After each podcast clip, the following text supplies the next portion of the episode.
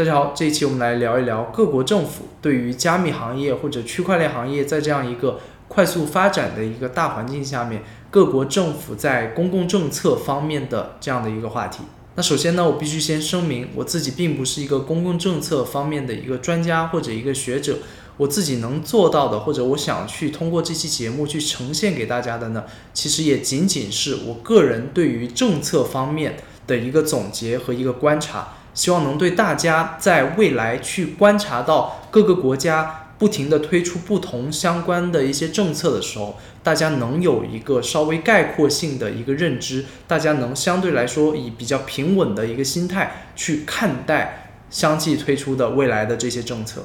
那么首先呢，我们必须要讨论到的就是这些当权者或者这些各国的政府政要们，他们为什么越来越多的去关注到这个加密行业，并且认为需要去推出很多的一些措施呢？第一个原因当然就是这个行业的发展是如此的快速，区块链这个技术其实也就刚刚诞生十年出头，但是这个行业现在的一个市值总市值，加密行业在二零二二年的三月份这个时间点。差不多是在两万亿美金的这样的一个市值，那这样的一个市值，当然你去跟很多传统的一些行业或者一些互联网产业去对比的话，可能并不显得如此的这个完全占主导性。但是这样的一个市值，其实也是以一个非常令人难以置信的一个速度在增长，并且如果我们有去关注一些新闻，或者我们身边正在发生的一些事情，特别是我们如果去看在美国这样的一个环境的话。其实，加密行业或者区块链这个产业是越来越多的获得一些主流的一些投资机构，或者很多的一些啊名校的毕业生，他们会越来越多的关注到这个行业，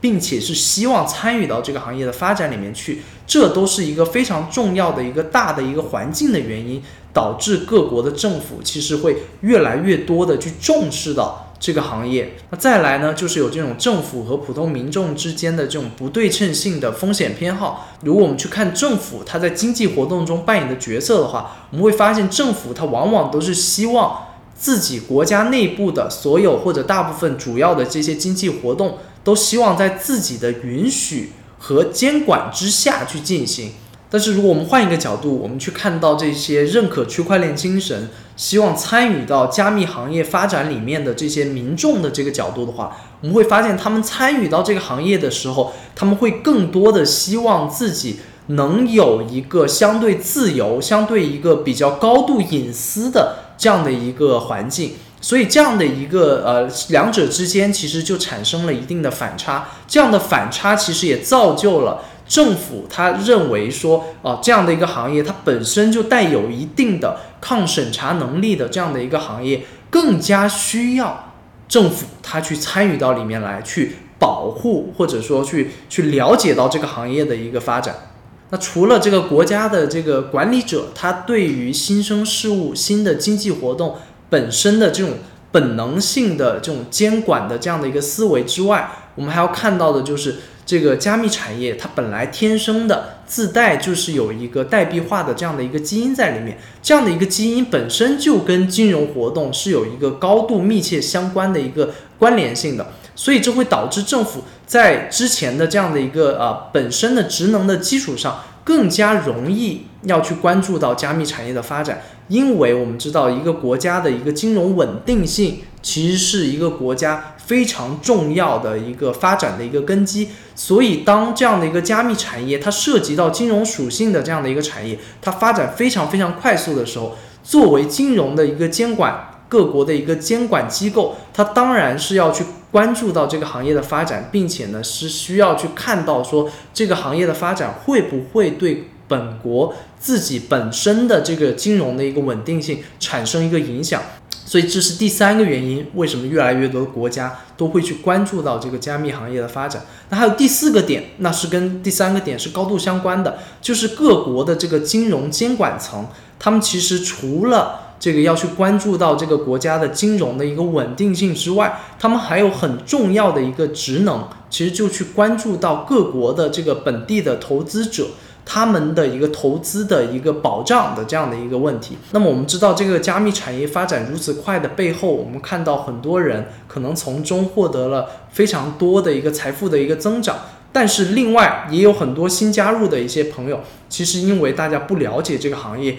会参与到一些可能相对来说啊鱼龙混杂的一些啊投资项目里面去，那这样的一个环境其实也会造就很多的一些投资者的一些损失。那这样的一些无序的或者说没有在监管情况下发生的一些投资者的一些损失，当然是这些各国的这个监管者。他们不希望看到，希望极力的去避免这样的一个问题。那除此之外，还有一个非常非常重要的，这些国家的管理者他们会关注到这个行业的一个重要的原因，当然就是这个行业的快速发展的背后，当然会产生大量的这个经济活动和这个行业的一个增长。这个背后的一些金融活动或者经济活动，那作为国家的管理者，那我们知道国家它创造自己国家的政府层面的一个收入很重要的一个原因，当然就是一个是税收，另外就是国家的一个作为国家的一个身份，如何参与到某一个行业里面，同时能伴随着这个行业的成长，其实也是一个国家会去考虑的一个问题。所以以上的种种的这些原因，我归纳出来都是。现在主流或者说基本上全世界的各个国家都在密切的关注到这个加密行业背后的一些主要的原因的一个总结。那么首先我们来看到美国，美国在拜登政府的这个任期下面，以及在美国新任的这个证券交易委员会美国 SEC 这个 Gary Gensler 这个主席的领导下面，其实整个监管层。对于加密行业的发展或者区块链行业的发展，其实是我们可以看到他们是非常鼓励这个行业的发展以及创新的。但是另一边，他们其实也对于这个一定程度上，他们认为他们有这个更多的监管的这个必要。那么我们可以看到，一方面他们其实是允许一定程度上的加密行业走向正规化。我们可以看到有越来越多的一些金融衍生品，像啊比特币的这个期货 ETF。也可以正正式的在这个美国去上市去交易，但是另一边我们看到，他们其实也是对于一些相对来说更加激进或者在他们认知里更加大胆的一些呃推进，比如说像比特币的现货 ETF，他们是相对保守的。对于现在很多的比特币的现货 ETF 在美国上市的上市交易的这样的一个申请，他们其实是一拖再拖，反复的驳回。但是，其实我们可以看到，这个背后整个的一个大逻辑，都是美国政府其实对于这个加密行业的发展，他们是高度认可，他们其实是希望美国能抓住这个快速发展的一个行业发展的这样的一个机会，能利用美国这样的一个非常独特的一个创新的这样的一个环境，能鼓励非常多的年轻人能参与到这个行业的正规的，在他们的一个监管下面的一个发展。但是他们同时不希望说加密行业是一个无序的发展。那么另外，如果我们去看到欧洲欧盟这边，其实我们会发现，其实欧盟很多的一些呃法规其实和美国有一些相似的地方。但是他们当然在一定程度上，对于一个金融的一个开放性上面，其实有的一些层面上。会比美国可能还来得更加保守一点，但是从整体一个概念上面去说的话，我们也可以感受到欧盟其实也是已经认可了很多的一些加密资产他们的一个存在，并且呢，他们是希望这样的一个行业的发展也能在自己的一个一定程度的一个监管下面去进行。那再来看到另外的一些大国，像俄罗斯，我们知道俄罗斯最近因为这个跟乌克兰的战争。是导致了非常非常多的一些国家的一些制裁，这样的一些制裁其实反倒我们会观察到，让俄罗斯好像啊反而助推了他们去啊接纳加密货币或者认可以比特币为首的一些加密资产，在俄罗斯的这个官方政府方面的一个认可的一个层面。那还有呢，必须要讨论到的当然就是中国，中国呢作为现在的世界上的第二大经济体。中国呢，其实是跟其他的所有的这些主流的这些大多的国家，其实是抱着一个针对加密行业是一个啊非常独树一帜的这样的一个存在了。那中国现在的一个情况呢，就是中国除了允许部分的这些经过政府允许许可的联盟链的这样的一个形式去存在的加密产业的一个发展之外，大多的全世界都认可的一些啊加密的行业的一些活动和技术的一些发展，其实在中国的这个环境内部，其实都是相对而言是啊在法规层面是非常非常的严格。我们知道中国对于这个加密矿业，其实是基本是已经是达到这个谷底了。那除此之外，所有的这些我们主流看到的这些公链的一些发展。在中国现在的一个时间点，也都是啊，在政策法规层面都是一个高度严打的一个状态。那这样的一个做法，当然跟全球来说，当然是啊非常的大相径庭的。但是呢，这中间我们要讨论的话，那当然有中国非常独特的一个国情和经济环境的一个存在。那还有很多的一些国家，他们可能经济实力并没有我们前面提到的这些国家他们这么强。但是也有很多的国家也是非常积极的在面对这个行业的一个发展的一个状态。那我们可以看到最积极、最正面的，当然就是这个萨尔瓦多这个国家，他们是我们都知道，他们是呃正式将比特币作为他们国家的一个法币，在他们国家的这个内部去使用。那同时也会有非常非常多的其他的一些国家，他们可能选择更多的是面对这样的一个啊行业，他们其实会相对谨慎的。或者说，他们希望去跟随很多的一些大国，去看其他的一些大国他们会怎么去面对这个加密行业，然后他们再相对应的做出更加适合自己国家的一些监管的一些措施。那虽然通过上面的这些信息，我们会发现这些不同的国家，他们从不同的一个国情或者各个国家的一个经济状况出发，他们对于这个行业的一个发展都会持。不一样的一些态度和不一样的一些具体的监管的一些措施和政策，但是如果我们仔细去观察的话，我们会发现这个不同的这些个政策背后，其实都离不开三个主要的一个政策一个框架。那首先呢，当然就是防止有些人会去使用这个行业的一个技术特性，去从事一些非法的一些金融活动。那中间当然就包括了，比如说像洗黑钱呐。或者说去啊转移一些金融资产等等的一些行为，那还有呢，当然就是去啊保障各国的一个金融系统的一个稳定性，以及去保障各国的广大的一个投资者的一个权益。那即使我们看到这些国家，他们对于监管这个行业的一个发展。背后的一个核心诉求其实是如此的统一，但是我们也可以发现，这些国家他们真正要去落实到去实现这个目标的时候，其实我们可以看到也有很多的背后的一些挑战性。那首先呢，我们会观察到这些不同的国家，他们都是希望能越来越多的能去监测到这个行业内部的一个资金动向，但是我们会发现这个行业啊更主流的。一个发展方向其实是走向了越来越强的一个抗审查性，以及是一个越来越去中心化的这样的一个路线。那具体来说，我们会看到越来越多的人其实会去使用到的是一些所谓的这些去中心化的交易所。那这些去中心化的交易所的背后，就是每一个呃参与的人，他们其实都是可以用一个这个链上的一个身份去参与。那这样的一个南辕北辙的这样的一个情况呢，其实会随着时间的推进，其实反而会让各个国家的这个监管层，他们想要去实现更多的、更好的一个监管，其实背后的这个难度也是会随之增加的。那与这个情况密切相关的呢，当然就是政府它如果想针对这个加密行业，想要去在税收的这个角度想要做得更加完善的话，那如果这个行内的一个走向是越来越难以去审查的话，那你如何去确定你最后能收到呃这个准确数额的税金？其实也是一个非常难以去实现的一个工作。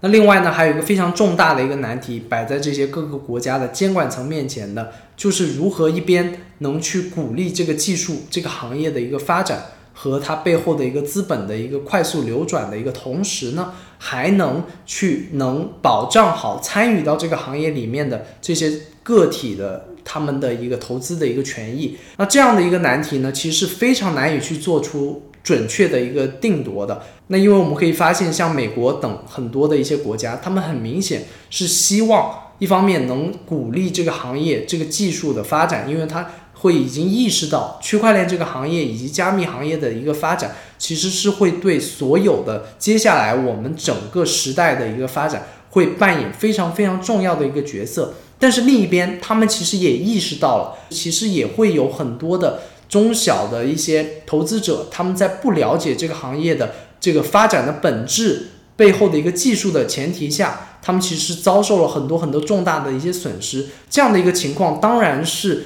这些国家的一个监管者，他们不希望发生，他们是希望能做到一个很好的平衡。所以呢，不同国家针对这样的一个两个之间的这样的一个问题，他们其实都在做出自己国家符合自己国家文化、符合自己国家国情的一些选择。那此刻在我看来，对于加密政策这样的一个问题上面。其实对于不同的这些国家，其实都是一个啊新鲜而困难的一个选择。如何去平衡好我们前面说到的一个呃这样的一个平衡性，其实是所有国家都没有一个准确答案的。我们可以或多或少的感受到，这些国家其实本身，他们其实对于这样的一个新的一个行业，他们其实本身也是在不停的学习。以及在政策层面也是在摸着石头过河，所以这中间未来会发生在政策层面还会有怎样的一个变化？其实中间会有大量的这个不确定性。但是从另外一个角度来看，我反而是从这样的一个高度不确定性中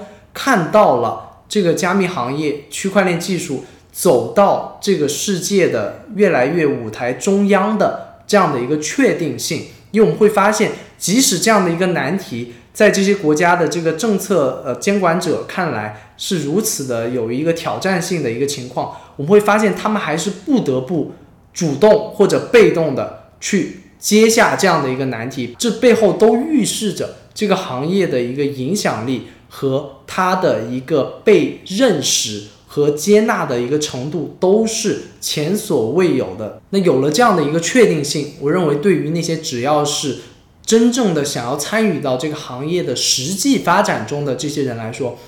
不管未来的这个政策动向如何，其实只要大家从我的这个节目里面能感受到这些不同国家的这个政策的监管者或者这个实际的政策制定者，他们主要的一个思路和一个制定政策的一个大框架，我们其实就可以对于未来。或松或严的一些政策的一个变化，其实我们就可以以一个更加轻松或者淡定的一个心态去面对。同时，我们看到这些政策的时候，我们也可以从这些政策中间能去找到一些这个政策对于这个行业发展的一些健康的一些地方和必要的一些因素。那剩下的呢，我们就可以有更多的一些精力去关注到这个行业发展的本质的更深层次的一些价值。那进入二零二二年，我也是刚刚开通了全新的一个个人的 Twitter 账号，以及一个 Discord 的一个社区。那欢迎大家去关注以及加入我的 Discord 社区。那未来呢，我个人更多的一些即时的思考和分享，我会发送在 Twitter 上面，并且呢，大家也可以进入 Discord 社区，和更多志同道合、对区块链这个行业感兴趣的朋友们，大家进行互相的一些交流。所以欢迎大家去关注和加入。那以上呢就是这期节目的全部内容。如果觉得有所收获的话呢也请您点赞订阅分享小铃铛。那我们下期再见。